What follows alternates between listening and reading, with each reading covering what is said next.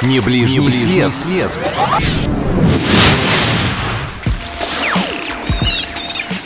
Всем осенний, но все же теплый привет. У микрофона Мария Саханенок. Сегодня предлагаю отправиться в город-герой, который враги дважды стирали с лица земли.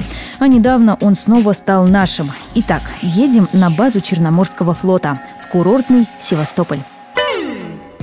Своеобразная эмблема города – Графская пристань. Появилась она в 1783 году. Вначале это был обычный деревянный шлюпочный причал, а через пару лет к приезду Екатерины II здесь построили широкую каменную лестницу.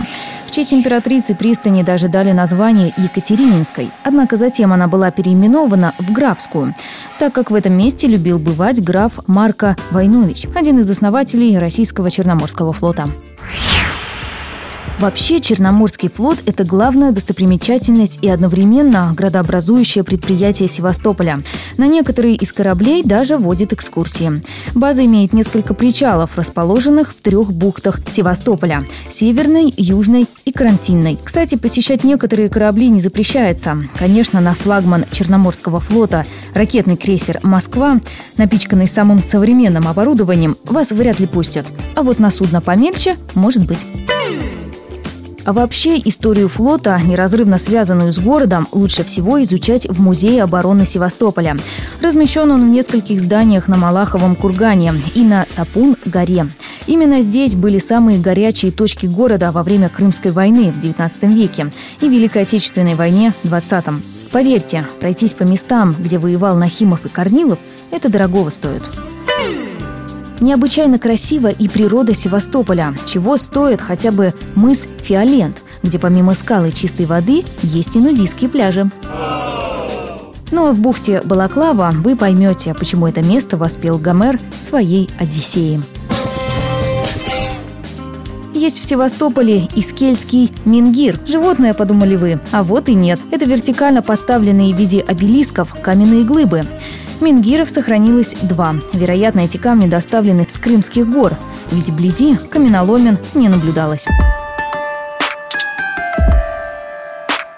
Поразить не только детей, но и взрослых – один из старейших в мире Севастопольский морской аквариум. Сейчас здесь представлено более 180 видов животных, от редких рептилий до хищников. А вот куда бы я стопроцентно заглянула, так это в ландшафтный заказник мыс Айя. Там можно увидеть редчайшие орхидеи, которые занесены в Красную книгу. Эх, жаль, забрать с собой не получится. Засыпает синий зурбаган В одном из самых зеленых уголков Севастополя расположен аквапарк «Зурбаган». Своим названием сооружение обязано писателю-романтику Александру Грину. Именно он когда-то придумал сказочный город мечты Зурбаган. Семь бассейнов аквапарка сделают мечту явью. Ну а каждый вечер здесь гремит молодежная дискотека под открытым небом.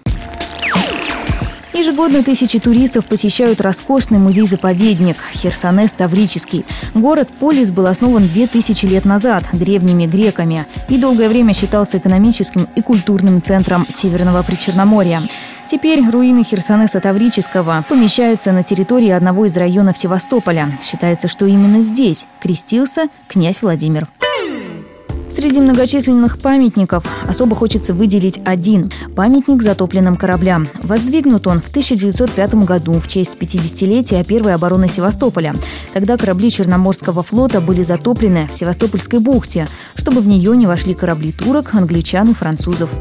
Вообще, поездка на катере по бухте для многих севастопольцев всего лишь ежедневный ритуал по пути на работу или домой.